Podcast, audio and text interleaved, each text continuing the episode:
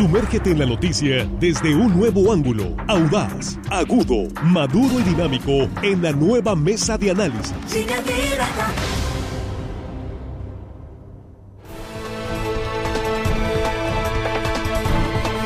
Estamos de regreso en línea directa. Esta es la primera emisión del último día de agosto. Se termina hoy con lluvias en la zona norte del estado, de avisos de no suspensión de clases.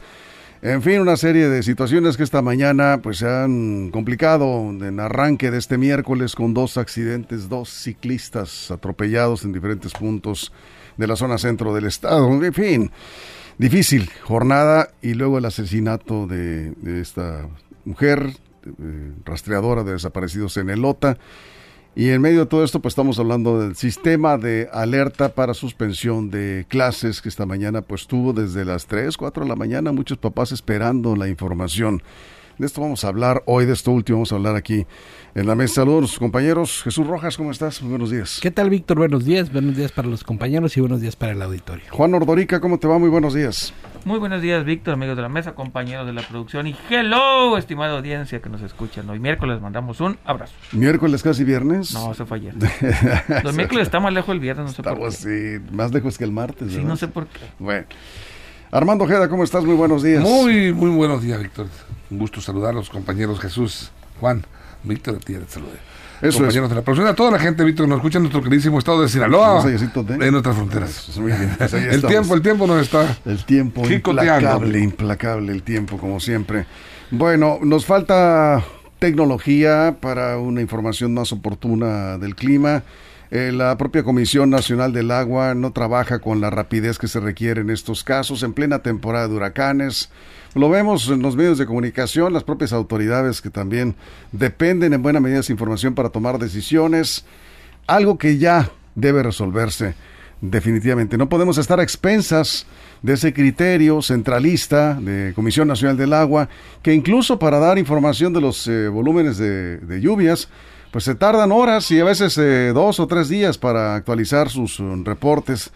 Nosotros que tenemos un enlace directo con Servicio Meteorológico Nacional, le presentamos a usted el pronóstico del tiempo y bueno, finalmente es un pronóstico que también adolece de la tecnología para um, pronosticar y prever afectaciones por lluvias uh, o tormentas sorpresivas, estas de rápida formación.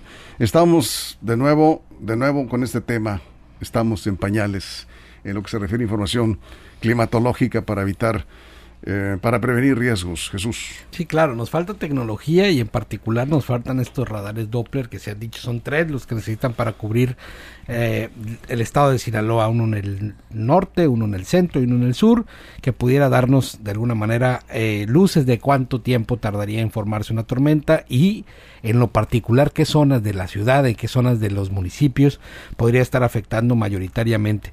Pero también creo que nos hace falta un protocolo, un protocolo para poder determinar si siguiendo tales o cuales eh, lineamientos, métricas, se deben suspender las clases y con anticipación decirlo.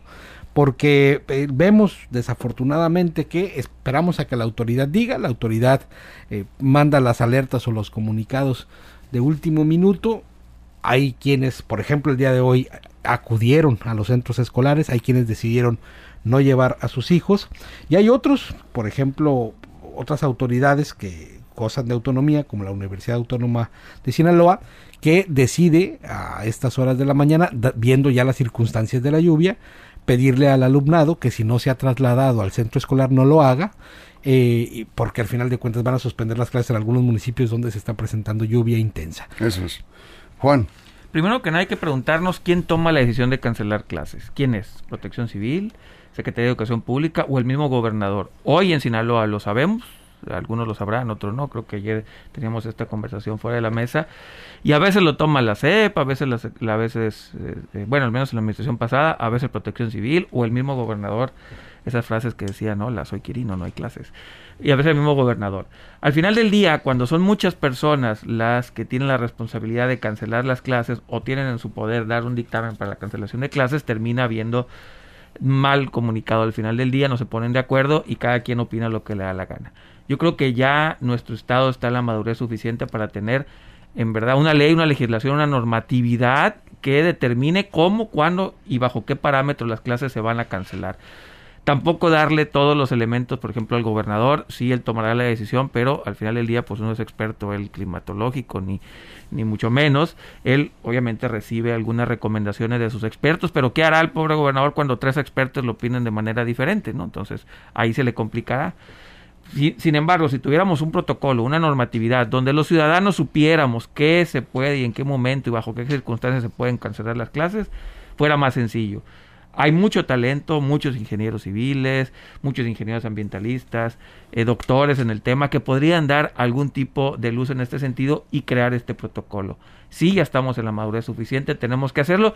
Y nomás para cerrar el comentario, dejarle a los políticos fuera de esta toma de decisiones.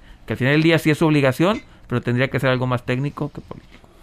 Bueno, con base en la información técnica, Armando, la, decisión la tienen que tomar las autoridades, los políticos que están gobernando. Es correcto, pues eh, los gobiernos están integrados por políticos y pues de alguna manera es la responsabilidad de todos ellos, junto con la sociedad, por supuesto, no estamos ajenos, y los medios de comunicación que juegan un papel importantísimo. Hay gente que nos ha dicho eh, que a, todos los medios en general, que qué amarillistas, que para qué asustan asustamos a la gente con falta de información. No, nosotros tenemos la información que nos ofrecen los especialistas. Aquí tú, Víctor, has entrevistado a los, a los eh, mejores especialistas que hay, a, los conocedores del tema. Ah, sí, entonces, y, y, creo que la información es prevención. La información que se, se da a través de los medios y también mediante lo que informan los gobernantes, pues es parte de lo que tiene que llegar a las familias. ¿Para qué? Para que todos tomemos nuestras precauciones.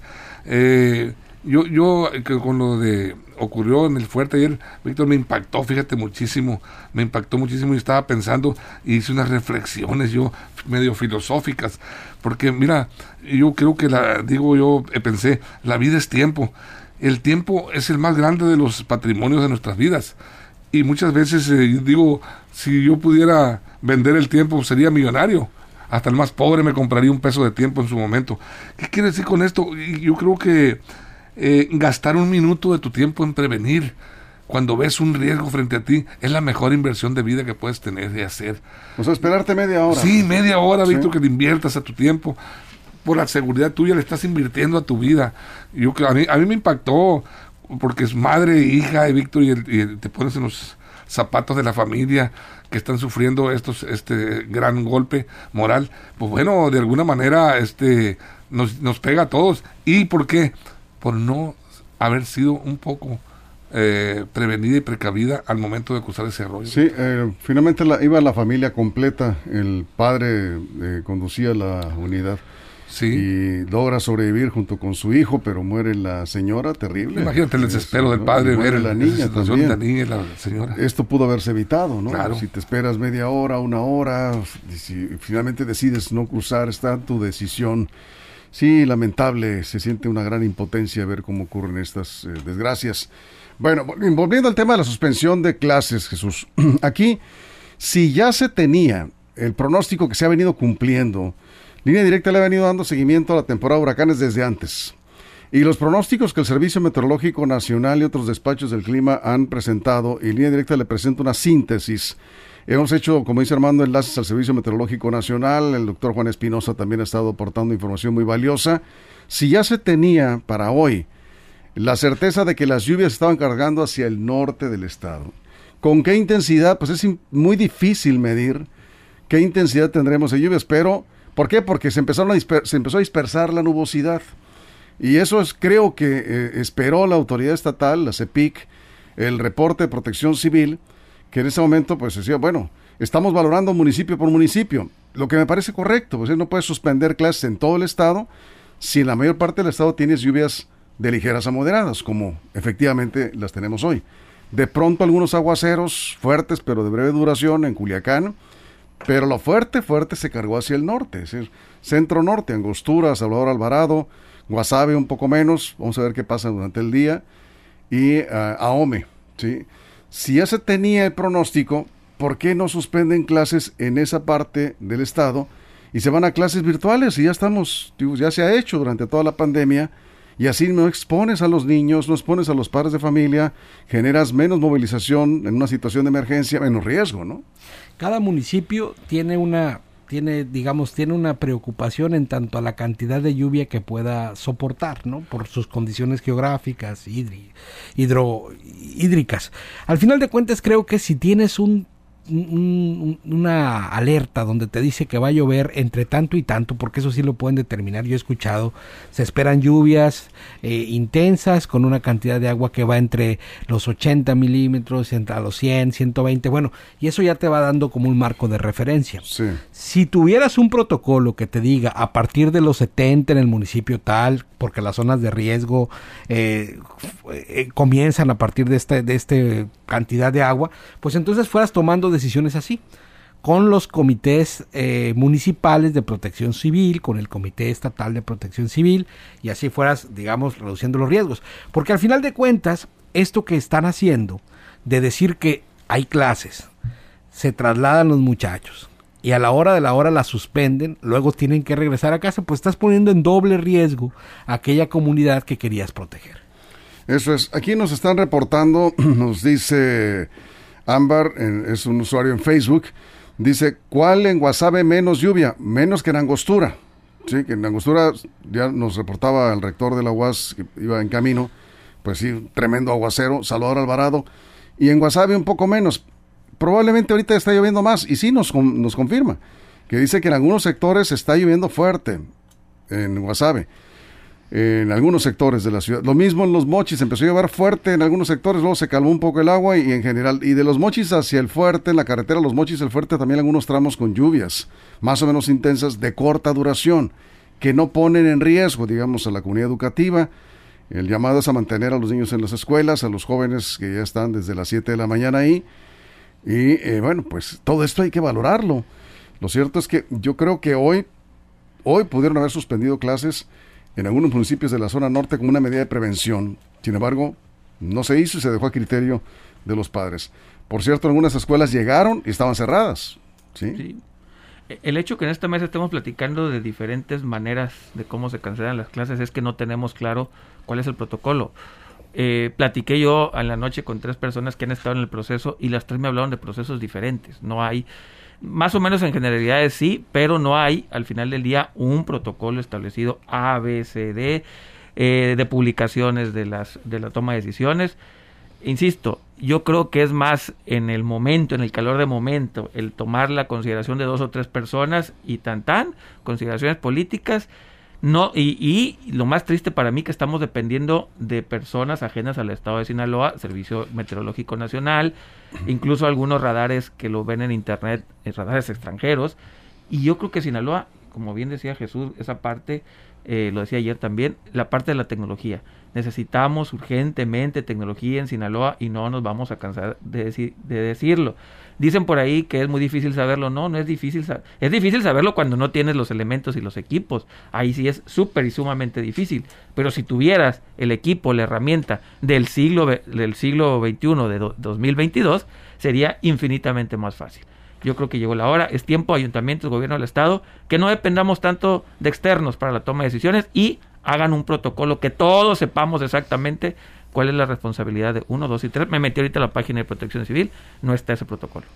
A ver, Armando, vamos a... Mira, respecto a la eh, suspensión o, no suspensión de clases este día, eh, he visto una discusión, se genera una discusión interesante entre los propios padres y madres de familia, eh, en pros y en contra, y, hay unas discusiones fuertes. Y, este estaba viendo un, comentario que, que, coincido con él yo, dice un padre de familia, bueno, es que la, la, las situaciones son distintas, son distintas en cada municipio, en cada ciudad, eh, son diferentes en cada familia, en cada escuela y en cada alumno.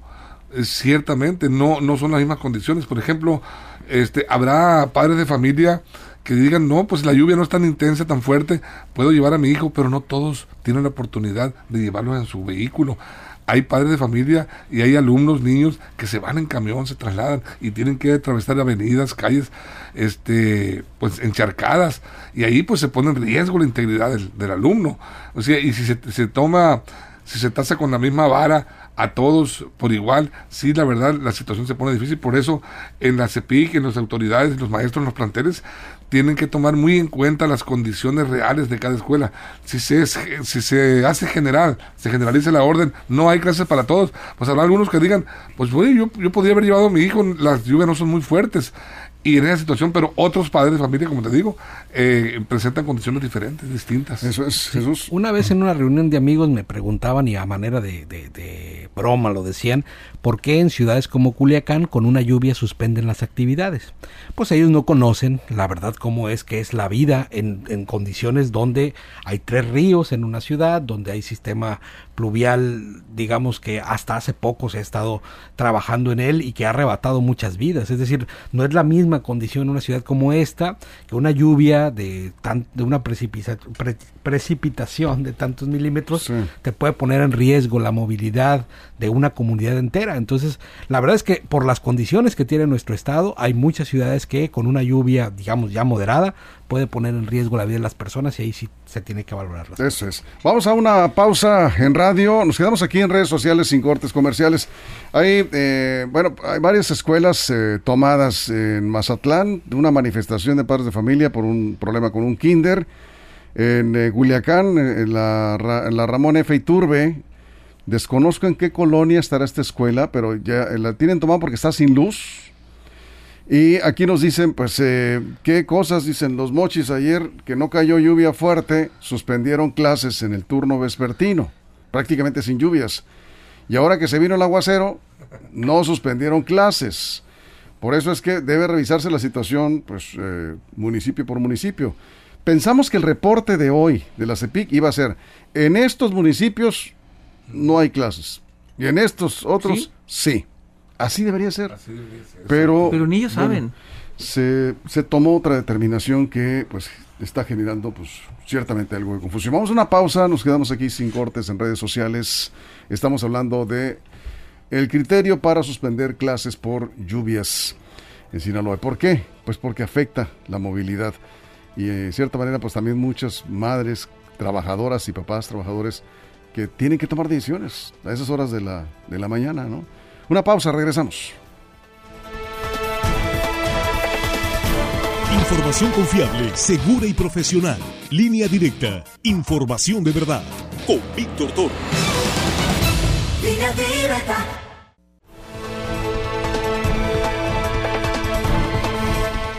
Bien, estamos de regreso, estamos hablando aquí del criterio, el sistema o cómo se toma la decisión para suspender clases o no.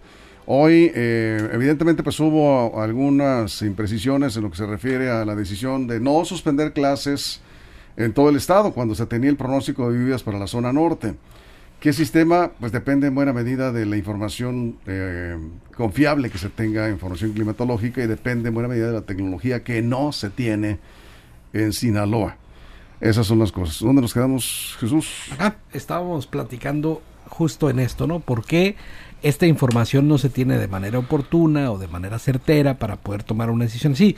Y yo creo que en esta discusión que planteaba Juan de quién termina tomando la decisión, pues la, me imagino que es el Comité de Protección Civil, pero la instrucción como tal la da la Secretaría de Educación Pública por ser la encargada en la normatividad de todo lo que tiene que ver con educación, en eso las clases o la suspensión no. El criterio para poder que la que salga ahí la secretaria o el secretario en su caso, pues es aquello que determine el Comité de Protección Civil Estatal. Eso es Juan. Estaba revisando una información. ¿Cuántos radares Doppler creen que hay en el país? En todo el país. No, pues, no, tengo idea. Pero si fuera, digamos que algo pues, aceptable para ustedes. Uno por, estado, 100. Hay 10 radares Doppler en todo el país y, el Sistema Meteorológico Nacional está diciendo que con 20 más, es decir, con 30 podrían hacer un trabajo más aceptable. Por eso tienen información desactualizada. Si la propia, el Sistema Meteorológico Nacional Sistema Meteorológico Mexicano tiene únicamente 10 equipos para todo el país y esos son los que nos están dando la información, pues en manos de quién estamos están diciendo que necesitan 20 más para dar mejor, mejor información. Insisto, ¿de qué tamaño es la falta de información para cuando toman las decisiones? Pues sí, estamos casi casi a sacar el abanico y si da vueltas. Aquí, aquí dice el señor González que Juan Ordorica tome la decisión de si hay o no, hay clases. Ya para que esté, esté tranquilo. Pero que me... yo sí necesitaría saber como ciudadano es ¿Cómo toma las decisiones? ¿Qué protocolo utilizan? Para designar a un procurador sabemos cómo se toman las decisiones. Para cancelar las clases yo me gustaría como ciudadano saber quién, cómo y cuándo toma la decisión. Mira, eso no tiene tanta eh, explicación. Se reúne el Consejo Estatal de Protección Civil, que es el, director o coordinador del Instituto Estatal de Protección Civil. Muchas veces está personal ahí de la Marina, que tienen un servicio también de información climatológica avanzado, importante, o del ejército. Eh, ya no tanto en este momento bomberos, bomberos, Cruz Roja, eso es para efectos de un huracán, cuando hay que definir acciones de, rescates. y de, este, de ir a, comunidades inundadas. Aquí es información oportuna. Se revisa la información, se revisa el pronóstico que ya se traía desde ayer con lluvias para la zona norte. Yo lo que no entiendo es por qué no suspendieron clases en el norte del estado si ya se tenía el pronóstico de lluvias, ¿no? Tenía mal pronóstico. Pues bueno, bueno, no sé, ahí sí es, bueno, ya es criterio de, la, de las autoridades. Pero esto tiene mucho tiempo. Este, este ha sido el dolor de cabeza de los papás.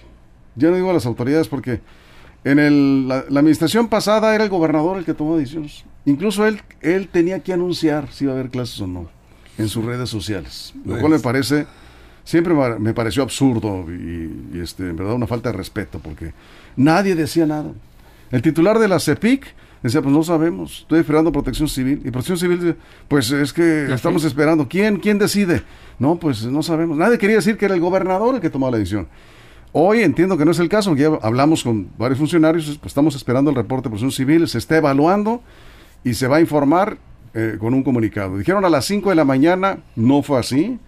Y muchos papás pues se, pues, tienen que estar preparando De, con, tiempo, ¿no? Y mientras no hay instrucción hay que llevarlos. Entonces finalmente se toma una decisión que me parece debió haber sido con un criterio más por zonas, ¿no? Es decir, zona norte, suspendemos clases por prevención. ¿Por qué? Porque ahí está el pronóstico de lluvias.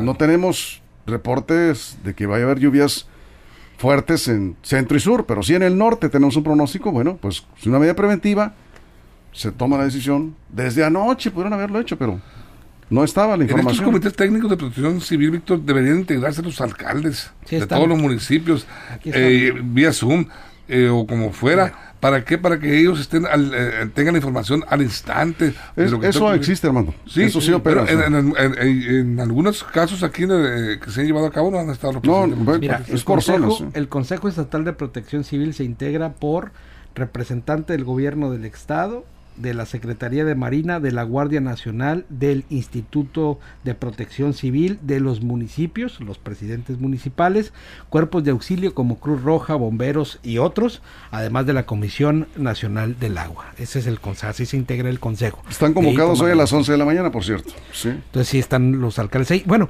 pero en, lo que al final se terminan de poner de acuerdo las autoridades, se suspenden o no, yo creo que está en el criterio de los padres de familia ver las condiciones en las cuales se está desarrollando en ese momento la lluvia.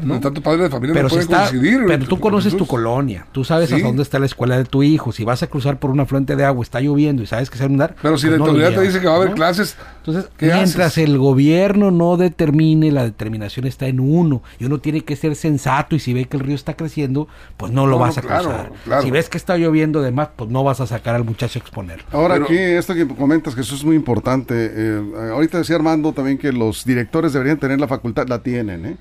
Los directores de las escuelas tienen la facultad para informar y además hay que decirlo, hay grupos de WhatsApp de, padres de familia donde está la maestra o el maestro y los papás del grupo y por ahí se comunican.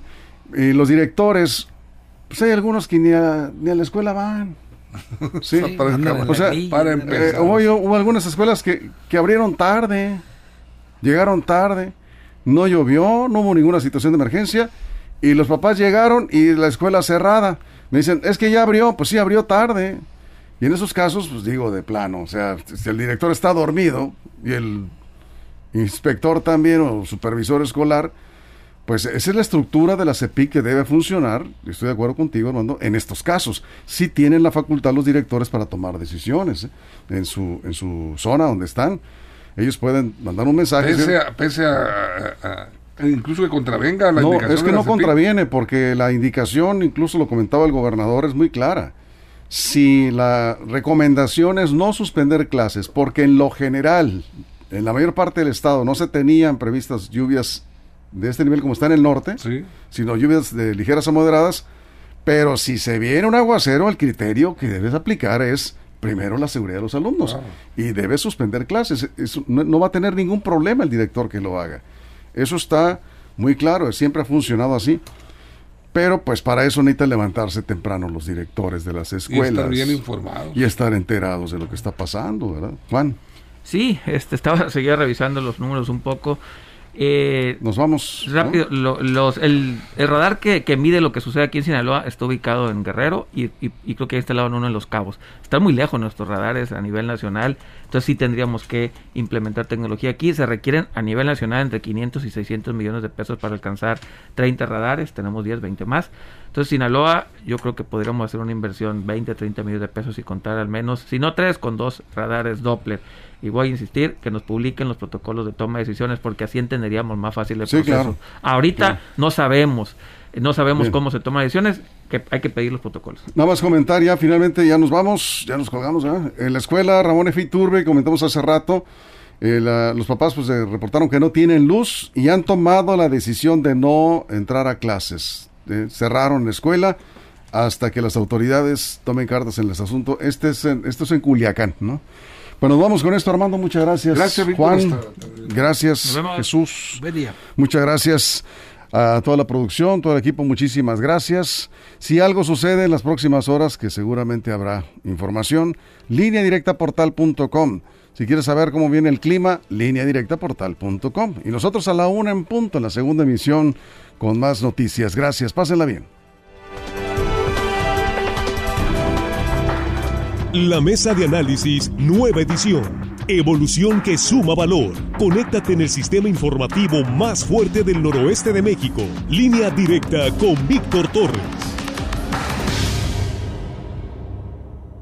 Esto fue Línea Directa.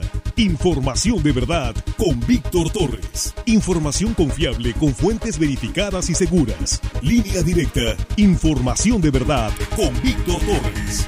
Esta es una producción de RSN, el grupo de comunicación más fuerte de Sinaloa.